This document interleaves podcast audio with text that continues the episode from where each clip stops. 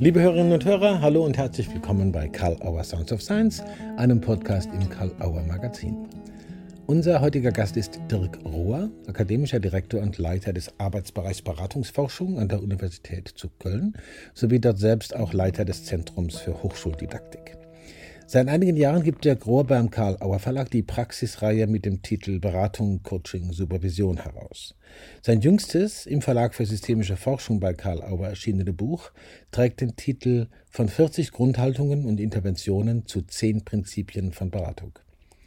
Es dokumentiert die Ergebnisse von 15 Jahren Forschung zum Thema und gießt sie in Formen, die beste Orientierung für die Beratungspraxis bieten. Über all dies und vieles mehr, unter anderem auch zu politischen Anforderungen für systemische Beratung, sprechen wir mit der Grohr beim heutigen Interview mit Karl Auer Sounds of Science. Viel Spaß beim Zuhören.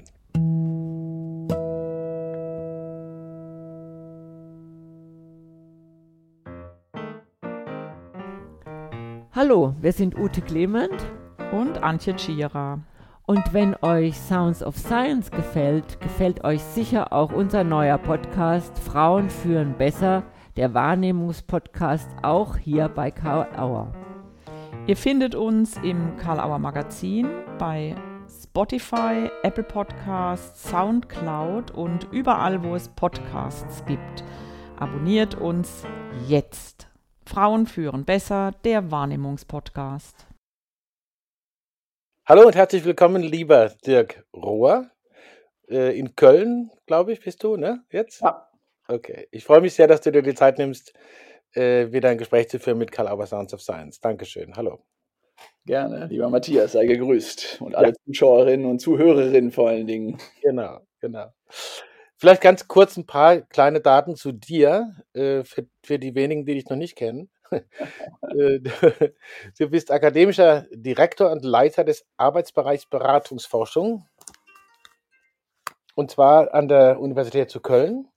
Und du leitest das äh, Kölner Institut für Beratung und Professionalisierung, das du auch vor zehn Jahren gegründet hast, richtig? Genau, vor zehn Jahren, ja. Genau. Mich interessiert natürlich erstmal so in der Rahmung äh, zu eurer Arbeit Beratungsforschung, dass du dazu vielleicht ein bisschen was sagen könntest, was, was da eigentlich los ist. Das steht auch im Kontext zu dem Buch, über das ich gleich noch ein wenig genauer mit dir reden möchte. Aber Beratungsforschung an der Uni Köln, was beforscht ihr denn da eigentlich? Gute Frage, direkt zu Anfang. Also wir beforschen einzelne Bereiche von Beratung natürlich und Beratung immer im weiten äh, Kontext. Also das kann Beratung, psychosoziale Beratung sein, das kann Coaching, Supervision sein, bis hin zur Therapie. Also eher so einen englischsprachigen Counseling-Begriff folgend. Und ähm, alles, was sozusagen da ansteht, also von einzelnen, sag ich mal, Mo Methoden, Modellen, also ähm, zum Beispiel Marte Meo haben wir ein längeres Projekt gemacht, bis hin mhm. zur Genogrammarbeit haben wir ein längeres Projekt gemacht und ja auch veröffentlicht, beides in Karl Auer. Mhm. Und äh, jetzt in der letzten Zeit aber auch allgemeiner und deswegen, das ist ja auch das, wo wir heute ein bisschen ausführlicher darüber sprechen, was in dem Buch zum Teil schon veröffentlicht ist und was auch in der nächsten Zeit dann noch kommen wird. Es gibt vor allen Dingen ein großes zweijähriges Forschungsprojekt mit drei anderen Hochschulen im Auftrag der Deutschen Gesellschaft für Beratung, wo wir tatsächlich so Kompetenzen formulieren oder erstmal erforschen bis hin zu Kompetenzfeststellungsverfahren, weil die dann nachher einfließen sollen in einen deutschen Qualifikationsrahmen Beratung und mhm. der dann höchstwahrscheinlich irgendwann sowas wie Standard wird für alle Weiterbildungen, Ausbildungen mhm. im Bereich Beratung, Counseling. Das wäre sozusagen auch so ein, so ein strategisches Ziel, dass da eine Zuverlässigkeit reinkommt, ne? oder?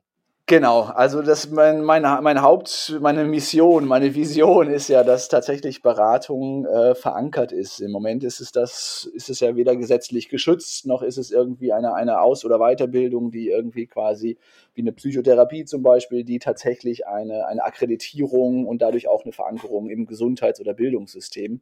Mhm. Das wäre bei Beratung ja beides denkbar hat. Und deswegen kämpfe ich dafür sozusagen. Und dafür bedarf es aber im Vorfeld noch klarerer Forschungsergebnisse, um dann durchaus auch sowas wie, ich nenne es jetzt mal Lobbyarbeit oder Überzeugungsarbeit äh, zu machen, hm. damit es tatsächlich in nationalen, aber auch internationalen, also europäischen Gesetzen zum Beispiel verankert ist. Und dafür braucht es auch wiederum eine standardisierte Aus- und Weiterbildung. Ja. und aber natürlich auch überhaupt so etwas wie ein gemeinsames Verständnis davon. Du hast ja auch äh, in unterschiedlichen Formen dazu auch schon äh, viel publiziert. Verständnis von Beratung. Bevor wir aufs Buch kommen, doch nochmal, du hast den Begriff Counseling jetzt zweimal erwähnt. Mhm. Der scheint ja so eine Art Chance äh, zu haben, diese missverständliche, äh, missverständlichen deutschen Begriff von Beratung ein bisschen auszugleichen. Counseling integriert also Psychotherapie, das, was wir Beratung nennen, Begleitung, Coaching, ja? Kann man genau. das so sagen? Und auch alles, was arbeitsweltlich, genau, Coaching, Supervision. Das ist, äh, ich meine, man kann das wirklich äh, nicht, nicht so allgemein formulieren, aber in vielen ähm, Ländern ist tatsächlich, ist es sozusagen äh, ähnlicher oder näher beisammen. Und im Counseling-Begriff ähm, ist es zumindest in den meisten Ländern, wenn es man dann irgendwie guckt, englischsprachig halt dann zumindest, mhm. ähm, dass es da ein ähnlicheres Verständnis gibt. Aber das genau das ist äh, quasi ein Teil der Problematik, dass wir quasi als Profession noch nicht so greifbar griffig sind. Und mhm. das ist, glaube ich, tatsächlich ein, ein ganz, ganz wichtiger Schritt. Mhm. Zu deiner Person gehört glücklicherweise für uns ja auch, dass du seit einigen Jahren Herausgeber einer Praxisreihe bist bei uns im Karl-Auer Verlag, nämlich die heißt Beratung, Coaching, Supervision. Und äh, kann man einfach mal so offen sagen, du bist ein sehr fleißiger und umsichtiger Herausgeber. Das, äh, die Reihe hat deutlich am Profil gewonnen. Chapeau, kann man nur sagen. Ähm, und ist wirklich, äh, wächst und gedeiht sehr schön. Da kommen wir nochmal hin auch, aber es gibt ein neues Buch von dir herausgegeben in der Reihe Systemische Forschung, wo es schon welche gibt. Allerdings haben wir im Rahmen von systemischer Forschung dann Beratung, Coaching, Supervision auch gewählt als mhm. äh, Header.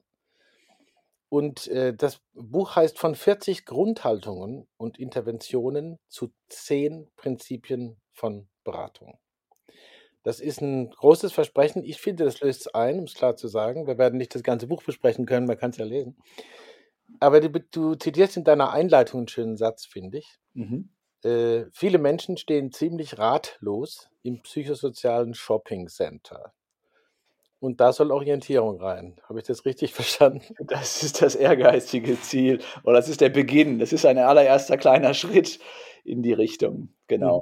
Also tatsächlich ist das, liegt mir dieses Buch besonders am Herzen, weil das ist ja auch im Inter Untertitel ist es so, es klingt schon fast pathetisch, 15-jährig, also Ergebnis eines 15-jährigen empirischen Beratungsforschungsprojektes. Mhm. Also da habe ich wirklich sehr, sehr viel Zeit und Herzblut reingesetzt. Und nicht nur ich, sondern ich habe quasi alle immer mit behelligt. Also alle Teams, mit denen ich zusammenarbeite. Und äh, das ist tatsächlich ein, ja, ein, ich, man könnte fast scherzhaft sagen, ein verzweifelter Versuch, sozusagen Struktur reinzubringen. Mhm. Und ähm, das passt aber auch ein bisschen tatsächlich zu dem, was du angesprochen hast, zu der petrolfarbenen Reihe insgesamt. Mhm. Tatsächlich auch der Versuch, naja, das Systemische nochmal zu schärfen, aber auch gleichzeitig zu öffnen für, für quasi andere Modelle, Verfahren.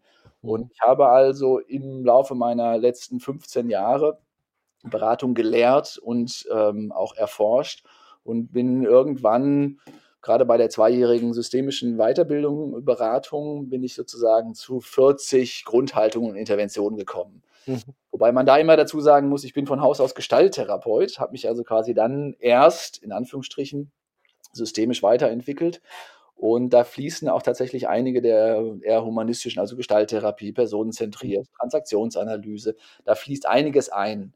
Mhm. Dann ist mir irgendwann klar geworden, diese 40 sind eigentlich ein, ein, ein Sammelsurium und ähm, habe dann tatsächlich versucht, über ganz, ganz viele ähm, verschiedenste Gruppen und Expertinnen-Interviews quasi herauszufinden, was davon wie wichtig und wie trennscharf ist. Mhm. Und äh, dadurch sind wir, wir haben äh, hunderte Kurzdokumentationen ausgewertet. Mhm. Und ähm, dann sind wir quasi dazu gekommen. Erstens mal, erstmal waren es acht in Prinzipien, dann waren es zehn, dann haben die sich nochmal verändert und immer wieder sozusagen rückgekoppelt in die Praxis. Mhm. Und äh, das ist jetzt, ich sage es auch bewusst, ein Zwischenergebnis. Also da sind jetzt zehn Prinzipien bei rumgekommen die man durchaus aber auch als Kompetenzen formulieren kann. Okay. Da bin ich, sehr gespannt, wie das, wie das sozusagen in der, in der nahen Zukunft ähm, passend gemacht wird oder vielleicht auch nicht. Mhm. Aber tatsächlich, damit es auch ähm, für die Praxis einen wirklich handfesten Gewinn ist. Denn es ergibt ja keinen Sinn, wenn wir irgendwas erforschen, was nicht irgendwo auch ankommt. Da bist du sozusagen schon an, an dem Punkt, den ich, bevor ich noch auf die Prinzipien ein bisschen äh, mhm. eingehen will, auf ein paar, paar Aspekte davon.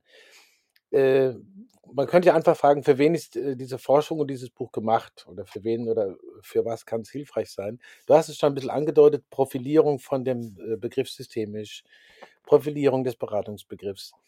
Aber wenn man jetzt äh, das mal so ein bisschen personenorientiert sieht und äh, in Bezug auf Gesellschaften, die die Außenweiterbildung machen, für wen ist das wichtig? Auch als Zwischenergebnis gerade. Es gibt ja in der Wissenschaft eigentlich immer nur Zwischenergebnisse. Ja, genau, genau. Mhm. Ja, ich äh, habe den hehren Anspruch, dass das tatsächlich für alle Beraterinnen und Berater hilfreich ist, im Sinne auch einer Selbstreflexion. Also alle, die auch schon Weiterbildung, Ausbildung, ganz viel und noch ganz viel Erfahrung haben, mhm. tatsächlich nochmal zu schauen, passen diese zehn Prinzipien? Es muss ja auch viabel, also es muss ja für jeden Einzelnen passend sein. Und vielleicht passen für den einen acht davon, aber dann besonders gut oder vielleicht sechs und äh, vielleicht ist es aber auch sinnvoll, nochmal genau darüber zu reflektieren, für die, die auf den ersten Blick nicht passen. Aber das ist jedem natürlich jeder selbst überlassen.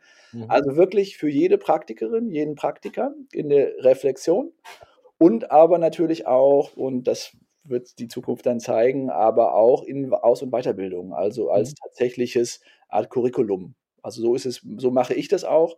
Ich habe mhm. das alles umgeschwenkt, quasi alle meine Vorlesungen in der Uni als auch die Weiterbildungsgruppen, die äh, strukturiere ich jetzt tatsächlich nach diesen zehn Prinzipien und werde dann da wieder neue spannende Erfahrungen mitmachen. Ja, das praktisch e-, evaluieren, wie man so sagt. Ja? Genau, also genau. Wie, ja. wie wird das Ziel der Orientierung erreicht für die Leute, die im Dschungel stehen, da im Shoppingcenter etwas ratlos rumirren müssen. Ja? Ganz genau. Kann einem ja wirklich manchmal so vorkommen. Ganz genau. Ja. Und ihr seid dann auch interessiert wahrscheinlich an Rückmeldungen oder an äh, Feedbacks. Sehr, sehr gerne. Also wirklich, da sind wir auch fast darauf angewiesen, sag ich mal so. Aber mhm. also eine Einladung auszusprechen wäre, wäre freundlicher. Also gerne wirklich alle Leserinnen und Leser da. Ähm, es können kurze und längere Feedbacks sein, denn wir werden da weiter daran arbeiten und wir werden auch an den Formulierungen nochmal schärfen. Und insofern wirklich eine sehr, sehr herzliche Einladung, da mhm. durch meinem Gesamt Gesamtprojekt mitzuwirken. Okay, we'll do our best. Kommen wir mal zu den zehn Prinzipien. Auch die kann man natürlich jetzt nicht, Entschuldigung, äh, komplett durchgehen, aber es reicht von, von Auftrags- und Kontextklärung und äh, geht über äh, aufrechte Beziehungen, ja, also der Aspirungs äh, Beziehungsaspekt und äh, Handlungsfähigkeit erproben. Ja? Mhm, genau. Wenn ich jetzt das nur so angucke, hatte ich zumindest den Eindruck, äh, dass es sowas, teilweise sowas wie eine Zeitachse in der Aufeinanderfolge geben könnte. Ja. Liege ich da richtig? Äh, ist, ist das ein Sortierprinzip vom Beratungsprozess her? Und mhm. äh, ich packe gleich noch eine Frage dazu. Ja. Was bedeuten diese Prinzipien für die Professionalisierung von Beratung oder Counseling? Mhm. Besonders in der Außen- und Weiterbildung. Ist da, eine, ist da Zuverlässigkeit angestrebt? Ist da auch angestrebt, dass die Klientinnen und Klienten, die kommen, sozusagen eine Referenz haben? Die zwei ja, Fragen packe ich mal ein. Mhm. Also das letztgenannte, das, das wüsste ich jetzt nicht. Das wäre äh, vielleicht auch schwierig. Ähm, mhm. Ähm, das andere, es ist, es, genau, es impliziert so eine gewisse Chronologie, also eine Art Phasenmodell. Das ist aber damit eigentlich nicht gemeint, aber ich sage bewusst eigentlich, denn die Prinzipien haben schon auch, also Auftrags- und Kontextklärung als erstes Prinzip ist natürlich zu Beginn einer Beratung relevant. Aber auch da wird schon deutlich, dass der Auftrag, das Anliegen kann sich ja ändern in einer Beratung. Also auch die, diese Art, ich nenne das eigentlich immer sowas wie eine Art innere Diagnostik. Also wenn ich quasi merke, irgendwas in der Beratung läuft schief, dann kann ich mich des ersten Prinzips nochmal erinnern. Dann kann ich mir überlegen, so, ah, kann es sein, dass wir nicht mehr klar an einem Anliegen arbeiten. Also insofern das wird schon deutlich, es ist keine klare Chronologie, es ist kein Phasenmodell.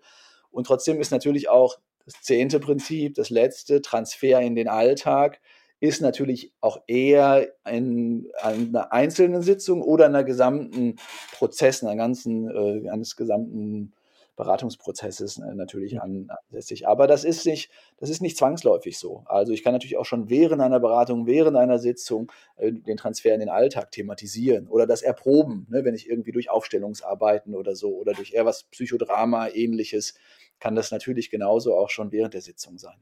Mhm. Das heißt, die Prinzipien haben dann eher so was wie ein gegenseitiges äh, Voraussetzungsverhältnis. Äh, es kann einem zirkulär vorkommen, aber ist, ist, ist wahrscheinlich sinnvoll. Also ich, ich spekuliere jetzt einfach mal, aufrechte Beziehung sollte äh, bei der Auftrags- und Kontextierung auch nicht ganz unhilfreich sein. Genau, genau, genau. Das ist tatsächlich was. Und das ist aber auch was, was, was es in der, in der Forschung natürlich schwierig macht. Also diese Wechselwirkungen. Und es ist auf jeden Fall eine Zirkularität gedacht. Und aufrechte Beziehungen war auch zum Beispiel eins, wo wir erst wieder gedacht haben, liegt das nicht quer zu allem? Aber wir wollten jetzt auch nicht noch eine weitere Kategorie aufmachen, also oder Empowerment, ne? also Handlungsfähigkeit generieren, könnte man auch sagen, ist das nicht etwas Grundlegendes? Und deswegen haben wir dann irgendwann so wie so Doppelhelix-Modelle entwickelt. Ähm, und es ist, ist, deswegen sind wir da aber auch wieder ursystemisch, sag ich mal salopp. Das hängt alles zusammen. Und natürlich sollte eine aufrechte Beziehung möglichst von Beginn an und sie wird aber deutlicher, wenn ich tatsächlich, das ich nenne das immer so im Sinne von ehrliches, authentisches Feedback geben, eine Resonanz, mich selbst einbringen als Person. Das mhm. ist für mich aufrechte Beziehung. Es geht ein bisschen darüber hinaus, was man vielleicht sonst als empathisch oder wertschätzend meint, was ja eher von Carl Rogers kommt. Also mhm. es ist, es gibt eine gewisse äh, Wechselwirkung, ganz klar, Kausalität natürlich nicht um nur zwei Prinzipien zu nennen, wo das auch fast offensichtlich ist. Wir haben erst Verstehen der gewohnten Sicht und dann Verstören der gewohnten Sicht.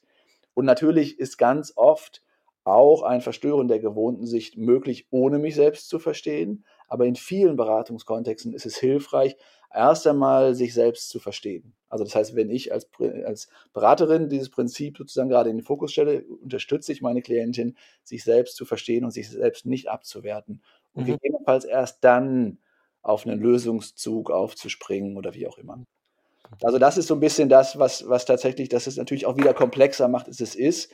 Und wo es aber auch wieder deutlich wird, das ist ja jetzt keine neue, keine neue Norm. Also das soll jetzt nicht irgendwie ähm, idealtypisch normativ in jeder Beratung müssen diese zehn Prinzipien vorkommen, mhm. sondern eher als, als Leitfaden. Ich könnte mich sozusagen immer wieder an das eine oder andere Prinzip erinnern oder ich kann darüber reflektieren, ich kann das in der Beratung machen Ne, ich kann mich ja auch dann tatsächlich bewusst im Sinne von Metakommunikation fragen an die Klientin, kann es sein, dass wir gerade im Sinne einer aufrechten Beziehung nicht ganz ehrlich miteinander sind. Ne, das würde ja schon wieder einen Raum eröffnen, der mhm. wahrscheinlich sehr, sehr gewinnbringend ist.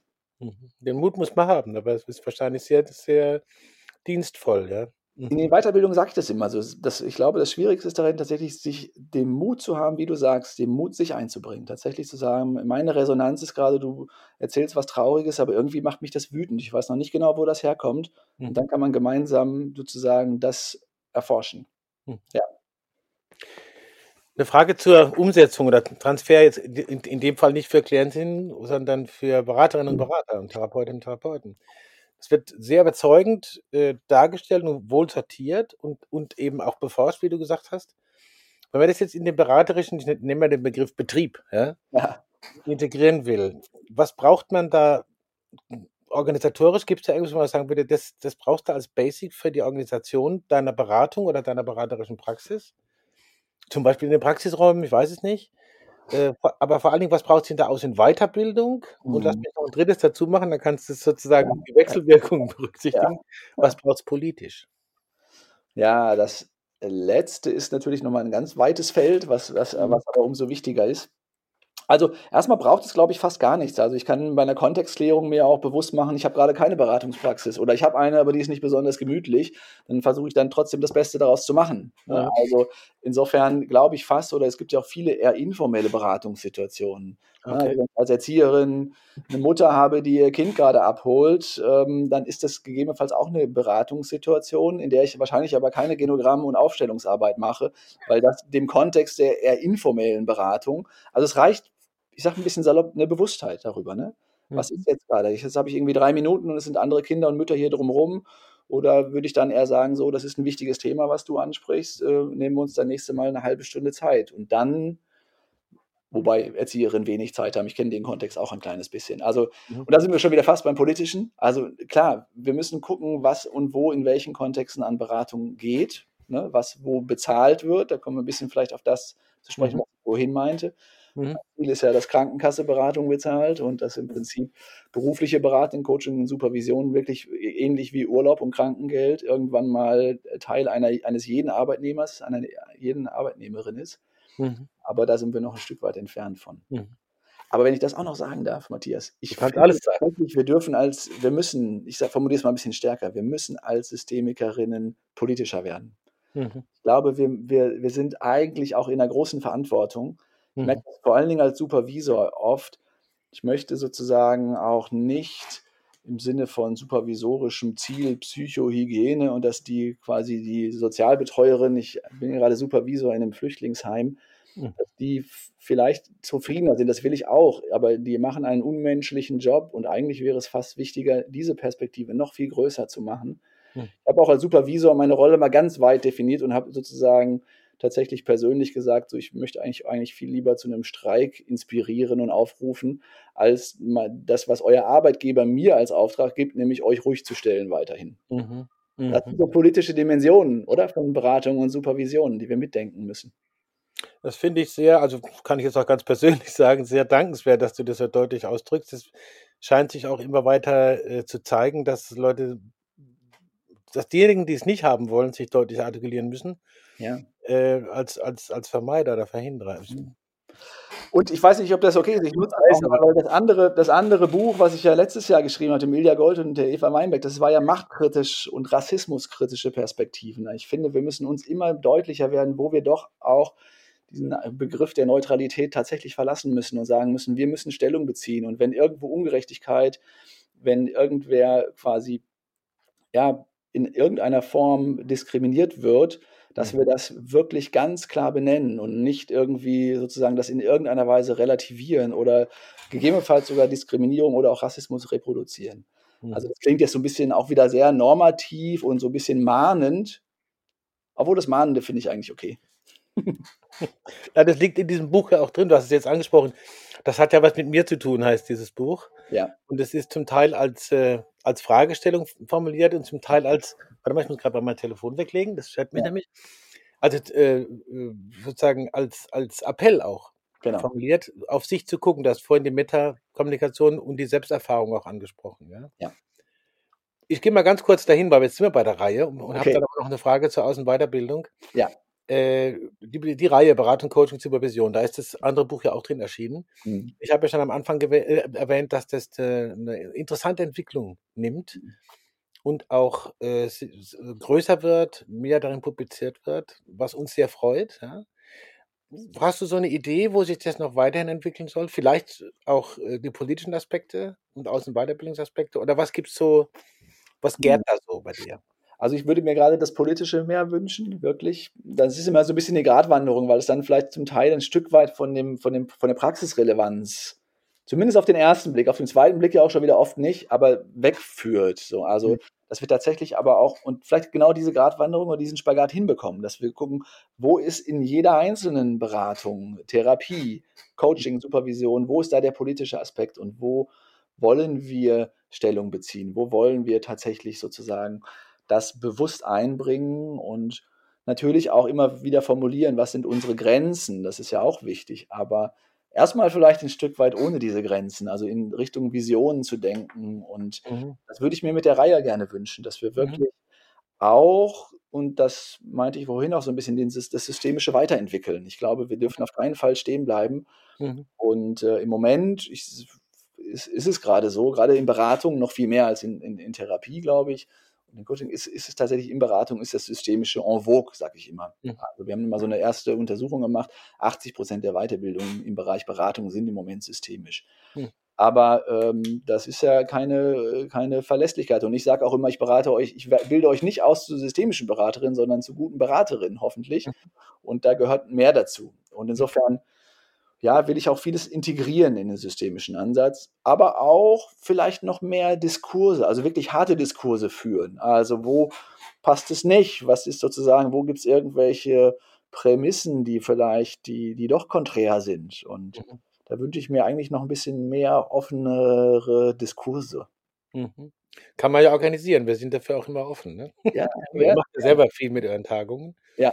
In Köln, das ist ja wirklich äh, großartig auch. Also kann man da auch was raushören, sozusagen? Du hast vorhin den Begriff Trendschärfe mal benutzt am Anfang mhm. unseres Gesprächs, dass sozusagen auch der, der Begriff des Systemischen eine gewisse Trendschärfe braucht, aber auch eine gewisse Öffnung äh, sozusagen zu integrieren und nicht für alles sorgen zu wollen. Ja, ich glaube, dass das ganz wichtig ist. Also beides. Und das ist auch wieder eine Gratwanderung. Die ist, also ich bin ja, ich denke immer in Ambivalenzen. Ne? Das ist ja das, was. Äh, also ich glaube, wir, diese Ambivalenz gibt es und die gilt es wie sonst auch auszuhalten. Und aber tatsächlich sich darüber eine größere Bewusstheit zu machen. Wo ist es trennscharf und wo können wir was integrieren und wo können wir was nicht integrieren?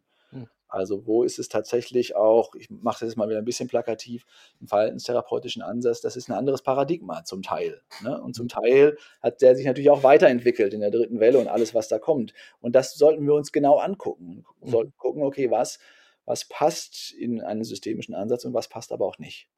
Mhm.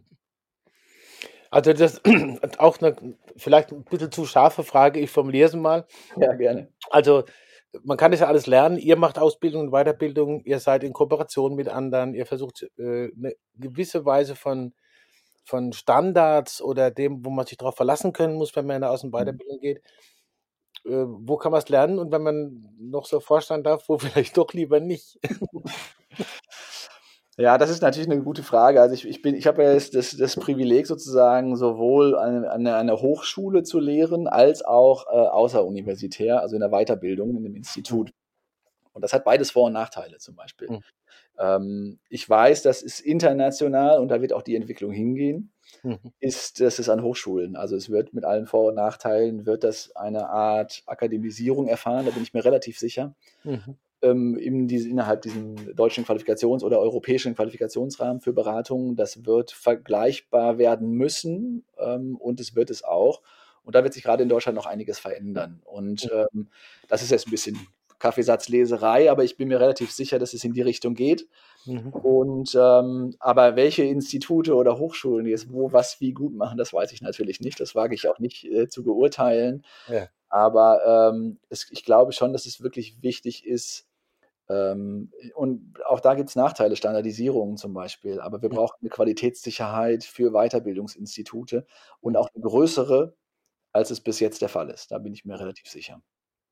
Ja, also so wie Arnold Retzan andere manchmal so sagen, systemisch heißt nicht nur, dass alles mit allem irgendwie zusammenhängen tut. Genau. genau.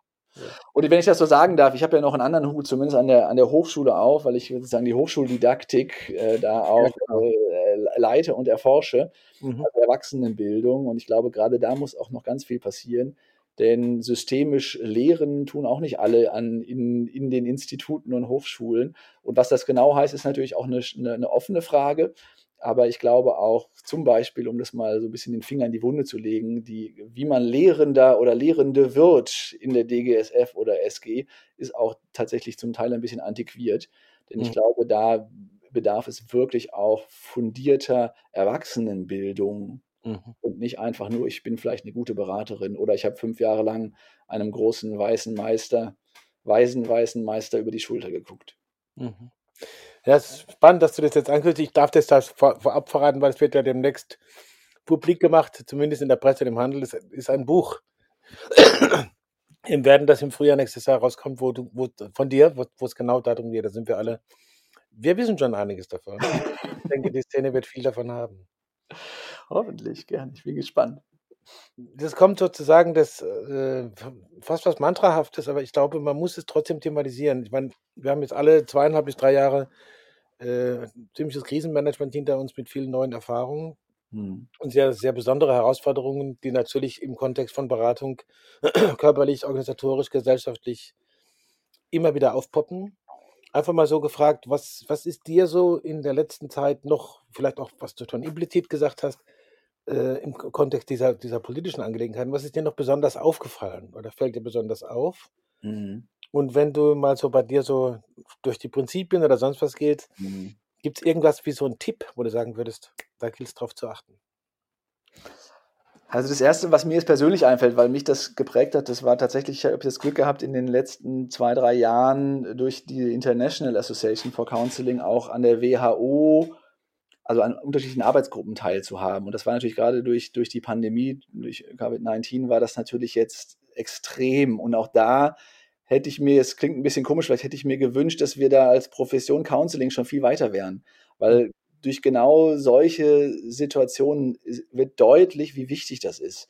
Denn wie viele äh, Kinder und Jugendliche, aber auch Erwachsene sind dadurch extrem an ihre Grenzen gekommen. Mhm. Und es ist aber auch nicht Psychotherapie und es ist auch nicht äh, was anderes, sondern was da hilft, da bin ich fest von überzeugt, ist Beratung, ist Counseling. Es ist auch ein bisschen natürlich dann zwischen sozialer Arbeit und mhm. Aber es ist, glaube ich, genau das, wo, wo jetzt deutlich geworden ist, dass, dass wir äh, genau diesen Counseling-Bereich im weitesten Sinne etablieren müssen, erforschen müssen. Mhm. Und äh, das ist, glaube ich, das, was mich jetzt einfach noch weiter motiviert. Mhm. Gilt es auch für das, was du vorhin diesen, diese informellen Beratungskontexte genannt hast, die, die sozusagen als solche gar nicht äh, zumindest nicht in die erste Aufmerksamkeit kommen, wo man plötzlich merkt, ey, hier ist eigentlich gerade eine Beratungssequenz, die hier stattfindet. Ja. Genau, ich meine, das ist nochmal ein ganz, ganz weites Feld, was du jetzt ansprichst oder was ich mhm. vorhin mit dem Informellen auch meinte. Denn es gibt so viele Berufe, die natürlich keine Beraterinnen und Berater, die, die können auch nicht so viel äh, Workload sozusagen reinsetzen. Äh, aber es, äh, ne, für so viele Berufe ist eigentlich die Beratungskompetenz eine Teilkompetenz. Mhm. Und wie kommen wir da äh, rein, das tatsächlich sehr qualitativ hochwertig zu lehren, damit tatsächlich alle Ärztinnen und Ärzte, äh, Anwälte und, weiß ich nicht, Polizistinnen und Polizisten eigentlich auch ein Stück von dieser Haltung, ist ja fast viel wichtiger, mhm. und aber auch tatsächlich eine Kompetenz äh, haben. Mhm. Okay. Klare Anforderungen an, an die Zukunft. Und vielleicht auch in unserer Kooperation, was Publikationen betrifft. Toll. Ich danke dir. Ja. Die klassische Hour Sounds of Science Frage, Dirk, auch wieder an dich. Äh, man verabredet sich, man äh, denkt, das und das wird thematisiert, wird gefragt und äh, jetzt ist aber irgendeine Frage äh, entweder gar nicht gekommen, von der du gedacht hättest, hm, das wäre aber spannend, oder mhm. sie ist dir eingefallen während des Gesprächs, sie liegt links rum und liegt dann noch. Gibt es noch eine Frage, die du dir selber stellen willst? Oder noch, noch vorlegen willst oder irgendein Statement? Ich überlege gerade, aber ich glaube, da bin ich vom Typ auch so, ich, ich bringe das ja dann selbst ein. Du hast irgendwas gefragt und vielleicht habe ich gar nicht auf deine Frage geantwortet, ja. sondern das eingebracht. dann bin ich da jetzt gerade, äh, bin ich an der Stelle sogar überfragt, denn mhm. mir fällt gerade nichts ein. Ich fand das ähm, genau sehr, wir haben ja viele Themen auch behandelt, trotz der kurzen Zeit. Ja. Ich bin sehr dankbar für die Zeit, die du uns zur Verfügung gestellt hast und den Hörerinnen und Hörern. Und äh, ich könnte jede Woche mit dir ein Interview machen. Sehr spannend. Sehr gerne. Ich danke dir, Matthias. Bis bald. Bis bald. Dirk Rohr bei Karl Auer Sounds of Science. Vielen Dank. Karl Auer Sounds of Science gibt es unter anderem bei Apple Podcasts, Spotify, Soundcloud oder Amazon Music. Hinterlasst uns jetzt eine 5-Sterne-Bewertung oder schreibt eine Rezension. Wir freuen uns über das Feedback. Wir möchten gerne noch hinweisen auf die weiteren Podcasts im Karl-Auer Magazin. Heidelberger Systemische Interviews ist eine Kooperation mit dem Helm-Stierlin-Institut in Heidelberg. Die Autobahn-Universität bietet in Form von Vorlesungen und Vorträgen echte Hits der 90er Jahre, der 1990er Jahre, aus der systemischen Szene und darüber hinaus. Unter anderem von Menschen, die persönlich leider nicht mehr unter uns sind, wie zum Beispiel Rosmer Welder Enderlin, Heinz von Förster, Paul Watzlawick und viele andere, aber deren bedeutendes Wirken hier direkt hörbar und erfahrbar wird. Dr. Herbert Grassmann spricht in der Podcast-Reihe Sich sicher sein mit interessanten Gästen aus Beratung, Wissenschaft und Sport. Hintergrund ist neben anderem die Bedeutung der Polyvagaltheorie für sich sicher sein. Besuchen Sie natürlich gerne auch unsere gesamte Website www.karl-auer.de stöbern Sie im Programm mit den aktuellen Neuerscheinungen um die Magazin. Danke für die Aufmerksamkeit und bis zum nächsten Mal bei Karl Auer Sounds of Science.